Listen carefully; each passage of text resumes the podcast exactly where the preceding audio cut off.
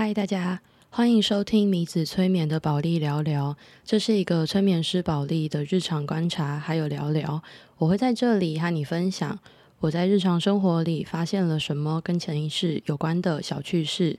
当然，也会分享我自己如何透过潜意识的力量，活出更美好的人生。大家好，我是宝莉，好久不见。哇，我这次真的是停更蛮久的诶。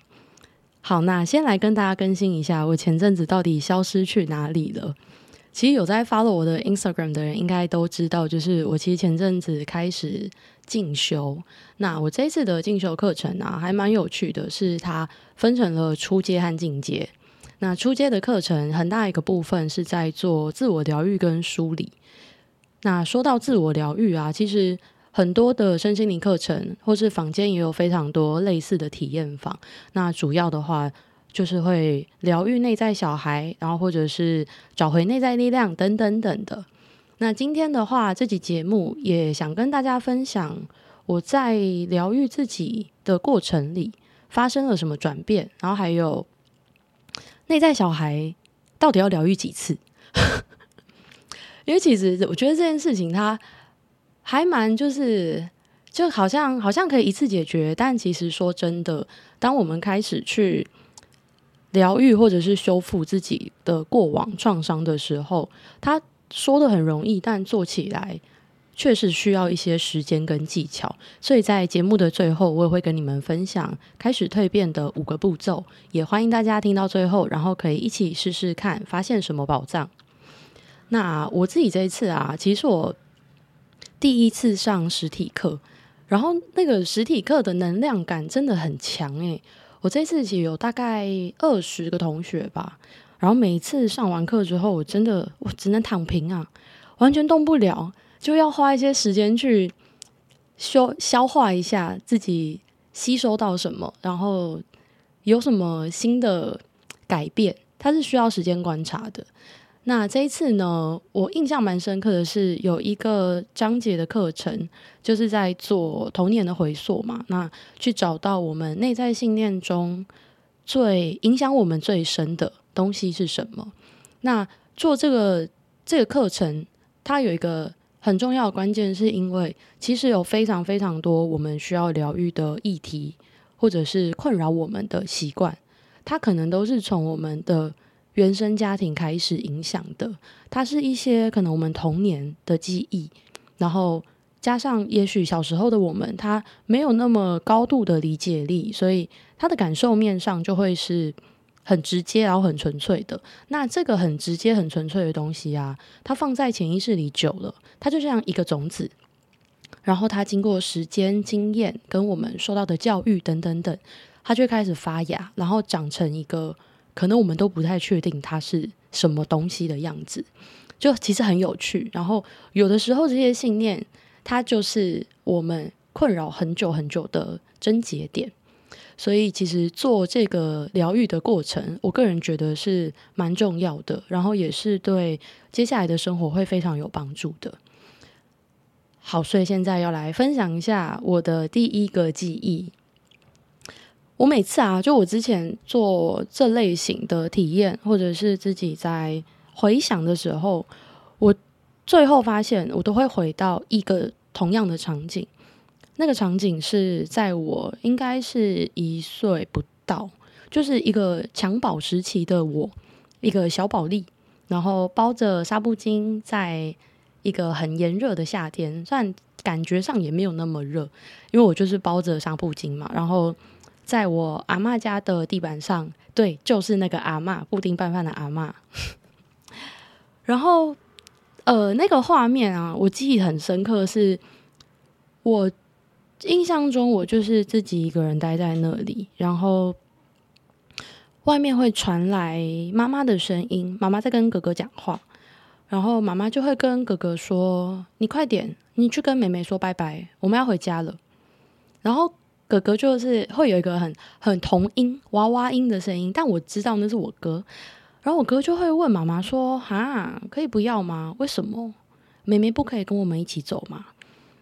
然后妈妈就会就是有点微催促，然后不太耐烦的跟他说：“你快点，我们要回家了，你赶快去。”就是不行，妹妹要留在这边。然后接着我哥就会走到房间里，然后就是满脸宠溺、疼爱的看着我，然后对我说：“妹妹，我们要回家喽，我们改天再来看你。”然后可能会碰碰我的脸啊，或者是摸摸我的手，然后跟我说拜拜。然后后来啊，我才就是发现这个画面，它在我心里出现了好多好多好负面的想法跟连结。那个感觉就是，我就在想，哈，为什么你们要丢下我？为什么不带我走？为什么我要自己在这里？你们不要我了吗？我是我是多的吗？就是我是多余的人。然后这个感受，这个信念，它就在我心里变成了很深的不配得感。就是我开始发现，我有很多很多的行为都是一种，我觉得自己不值得，我觉得我不应该被人家好好对待。然后它的显现方式有很多个面向，不管是在。呃，人际相处啊，然后或者是在亲密关系，甚至到工作职场上，都一直很深刻的影响着我。那具体来说，像是小时候，我还有另外一个画面是，我很喜欢用纸箱，就是纸盒，以前那种喜饼，很多喜饼盒，然后我就会用很多很多的喜饼盒把自己围起来，然后就坐在那边不讲话。就很，其实这件事情很奇怪，因为通常小朋友应该就是蹦蹦跳跳啊，然后很对这世界很好奇，很想跟大家互动嘛。可是我从小就很自闭，然后超级孤僻，然后如果有人靠近我的那个喜饼山，我就会爆炸，我就崩溃大喊，然后就而且是那种哭喊，就是你不要过来，你走开，然后就有一种全世界我最孤独的感觉。然后就把自己封闭在那个小圈圈里。其实我觉得我的父母应该也很纳闷、很困扰，因为我哥相对就是一个非常活泼外向的的小孩。然后也还有像是我，我记得好像幼稚园还是小学的时候吧，我就是都不跟人家讲话。就我小时候真的超自闭。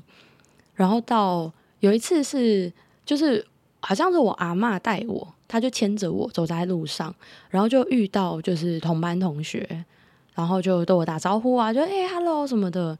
然后后来我就事后就是回想，然后反正就是因为长辈们就说：“哎，你怎么都不理不理人家？你们不认识吗？啊，他怎么知道你的名字？”这样。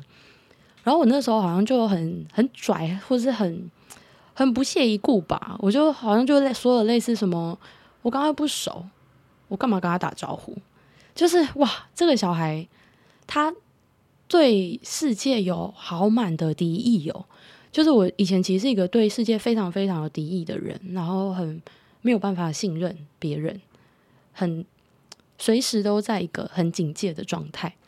然后到真的到很大之后，就是甚至到我开始呃当催眠师啊，然后开始经历了很多的疗愈之后，我才意识到说哦，原来那个。根源点，它就是在我小时候的这个画面。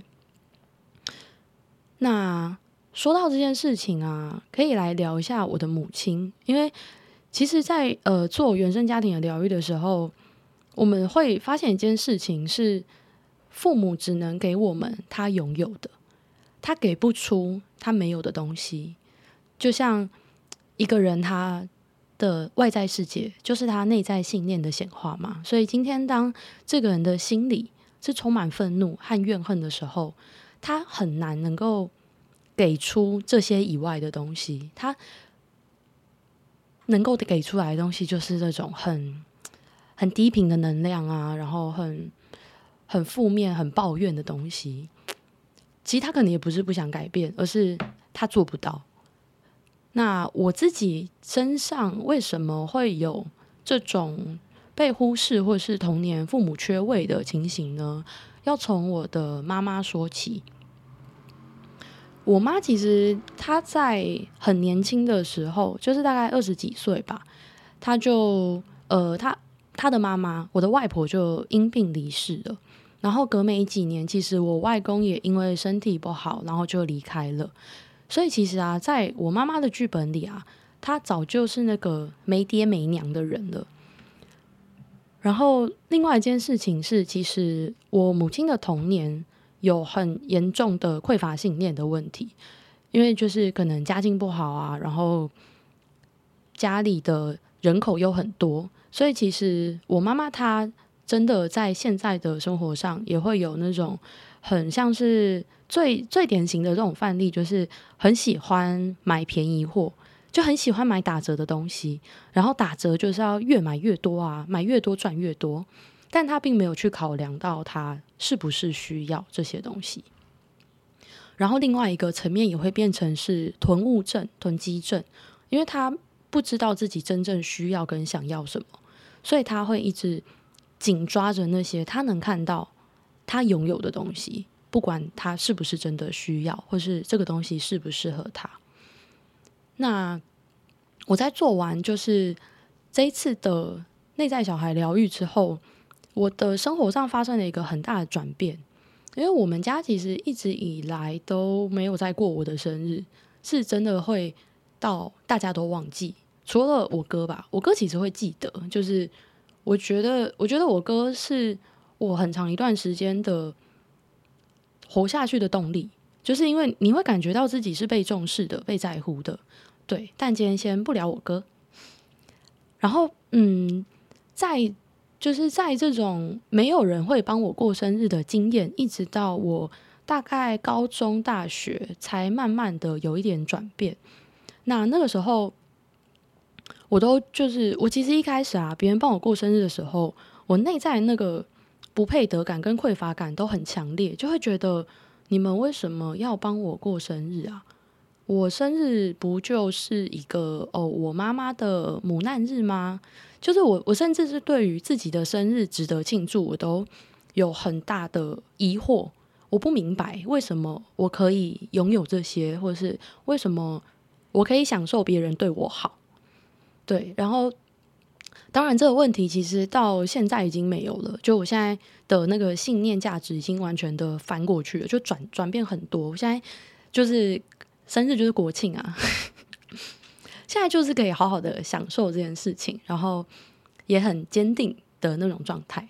对，那今年比较特别的转变是，我妈妈就突然的要帮我过生日，然后就是有一场。名为庆祝我生日的喜宴的那种感觉。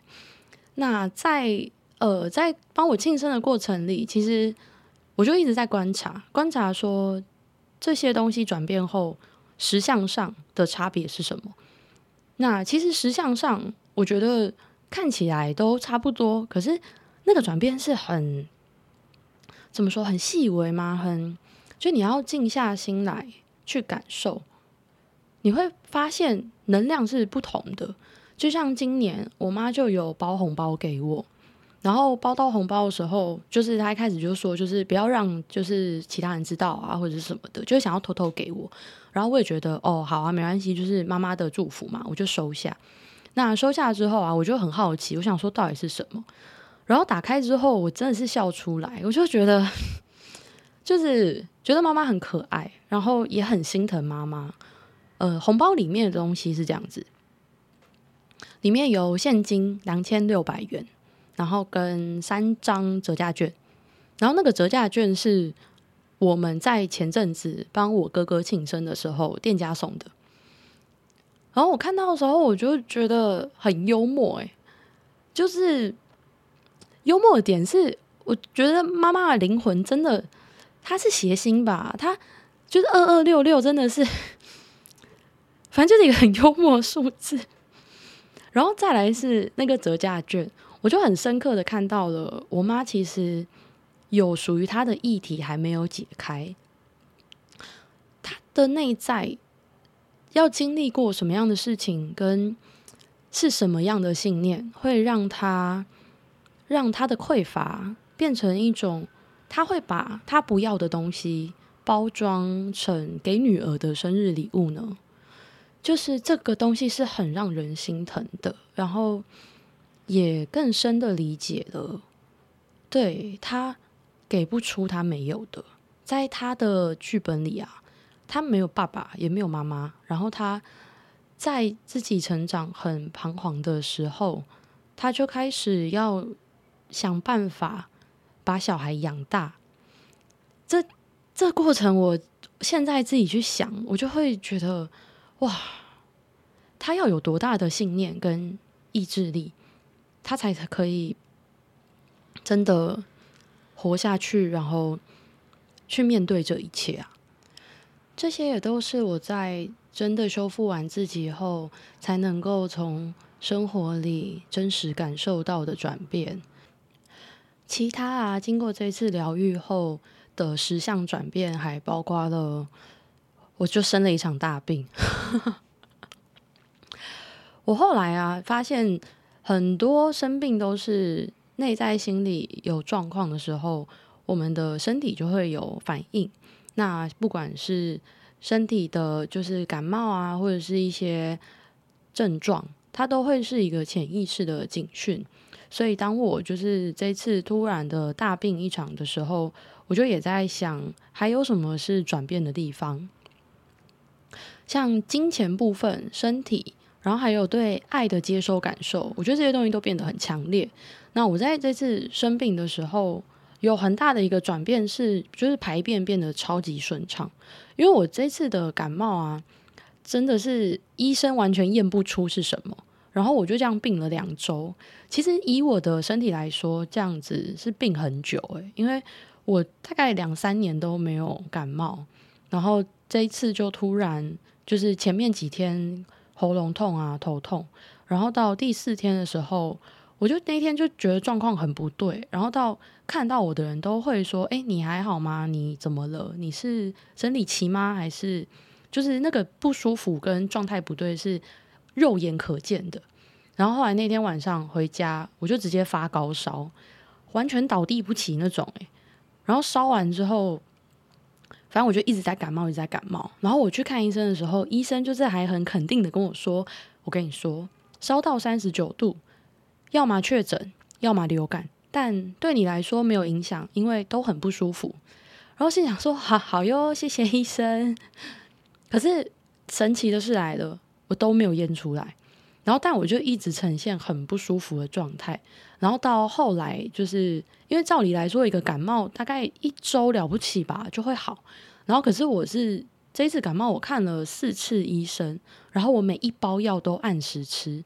可是身体就一直没有那种完全修复的感觉，所以后来我想说，好，那就继续看病毒码要更新到什么程度，因为经历了一些很大的疗愈啊，或者是内在有转变的时候，身体有时候会因为那个能量太强，所以会需要休息，我觉得也是很正常的，所以就确定不是很需要积极治疗的状态的时候，我就想说，那我就一样症状治疗。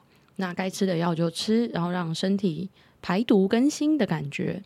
然后，因为其实呃，肠胃它是一个情绪感受的地方，就是胃部是压抑嘛。就你在胃痛的时候，通常是你那个当下很紧张，或者是有很紧绷的事情，让你感觉到压抑的时候，我们就会很常胃痛。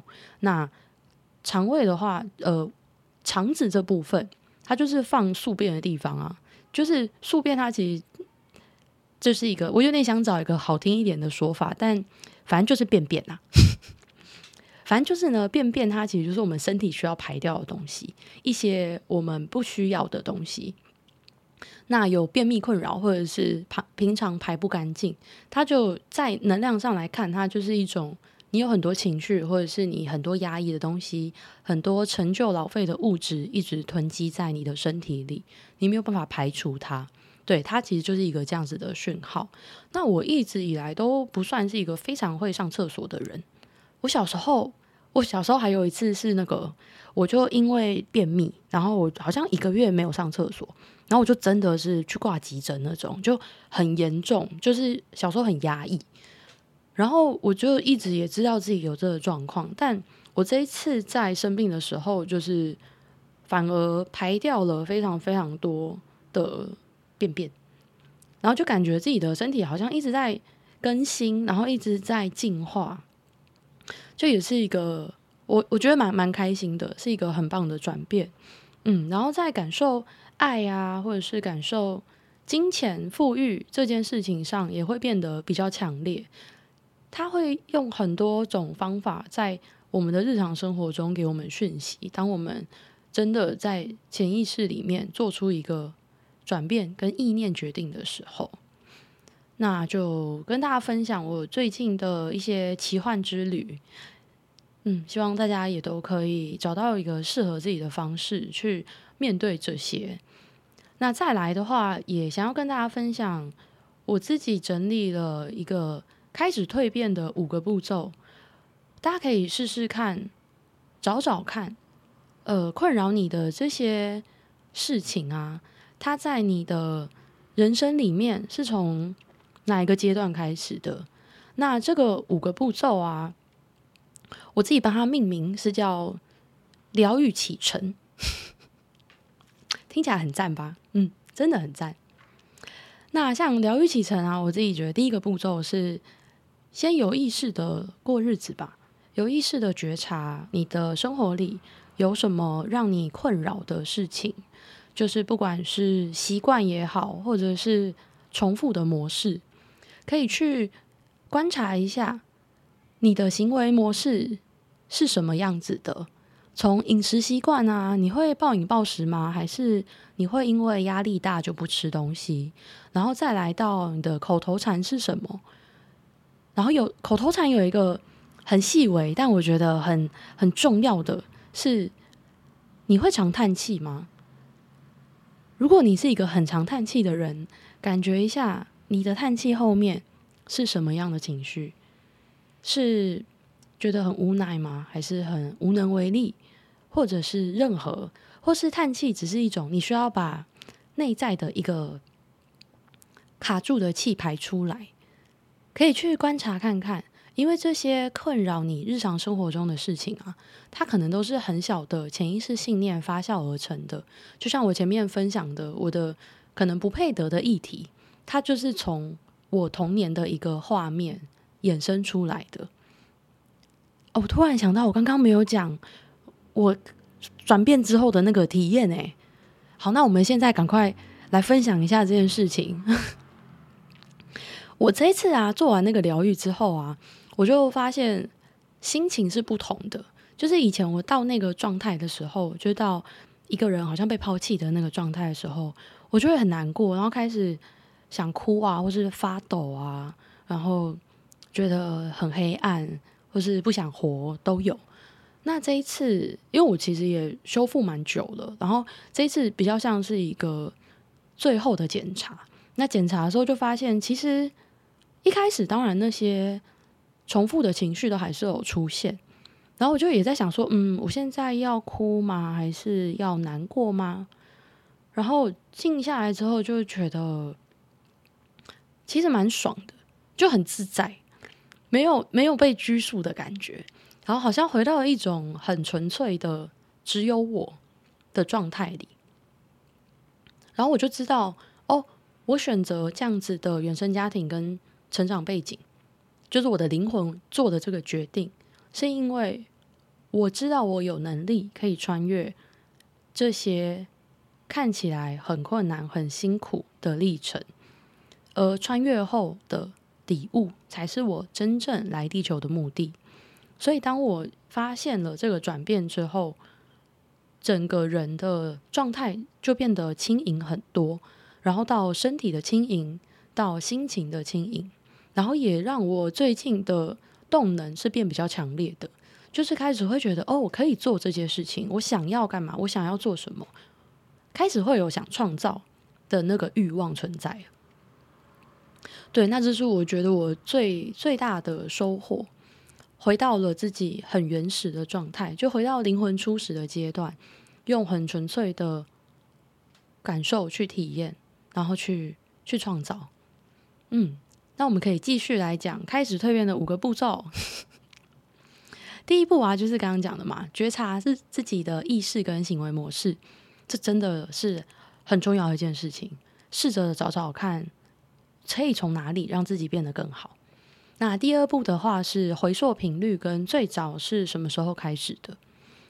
当你发现你想改变的项目啊，不管是习惯还是你的行为模式也好，你就可以开始回溯在你的记忆里，这件事情有多常发生，或是它最早是从什么时候开始的。如果你有冥想的习惯，也可以试试看，让自己回到那个当下，就像我回到我的那个襁褓时期，重新客观的感受看看，那是不是多年前灵魂留下的伏笔？为了让现在的你可以去突破重围。那第三步的话是相同的信念从何而来？多数的疗愈啊，都会先回到原生家庭，因为那是我们在地球最先开始的筹备战场。小孩会像海绵一样无条件的吸收父母有意识或无意识的教养跟能量。当我们还没有生存能力的时候，我们只能无条件的信任照护人，以谋得活下去所需要的一切。我知道这这听起来有一点悲伤，但请相信我，相信你自己，因为不论是什么样的原生，都会有你需要学会的议题。然后。宇宙只会给我们我们可以解决的难题，这是真的。再来第四步呢，是谁有相同的行为模式？外在世界是内在形象的显化嘛。如果你不确定要怎么找到可以疗愈的自己，也可以观察一下身边的人，可能是亲友啊，或者是你的职场伙伴，或者是你的伴侣，因为潜意识它无时不在给我们需要的讯息。所以，只要我们多留意，就会看到我们的内在投射了什么样的东西出来。那那个东西里面有没有我们需要修复的地方，或者是可以变得更好的地方？善用它，让潜意识成为你的神队友。那第五步，最后一步是找出那个埋下种子的人事实地物。任何出现在你疗愈自己的过程里的人事实地物。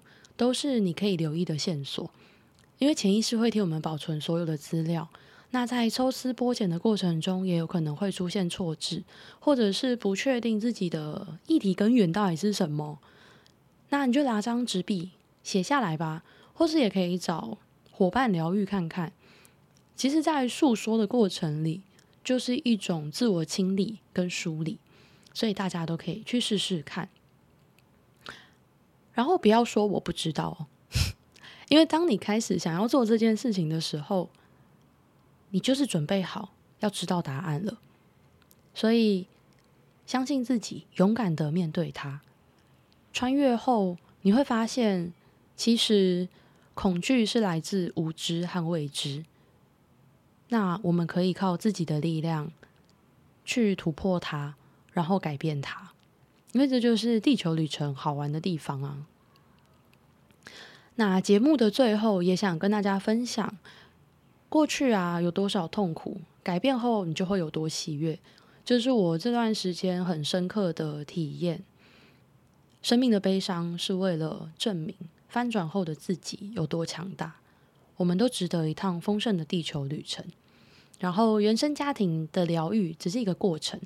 因为内在小孩跟我们一样都会长大哦，所以就一鼓作气的修复，朝着更理想的人生蓝图前进吧。那今天的节目就到这边。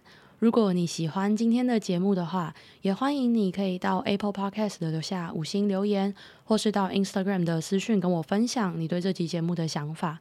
也很欢迎你可以试试看开始蜕变的五个步骤，让我们一起。变成更好的自己，然后开开心心的过每一天吧。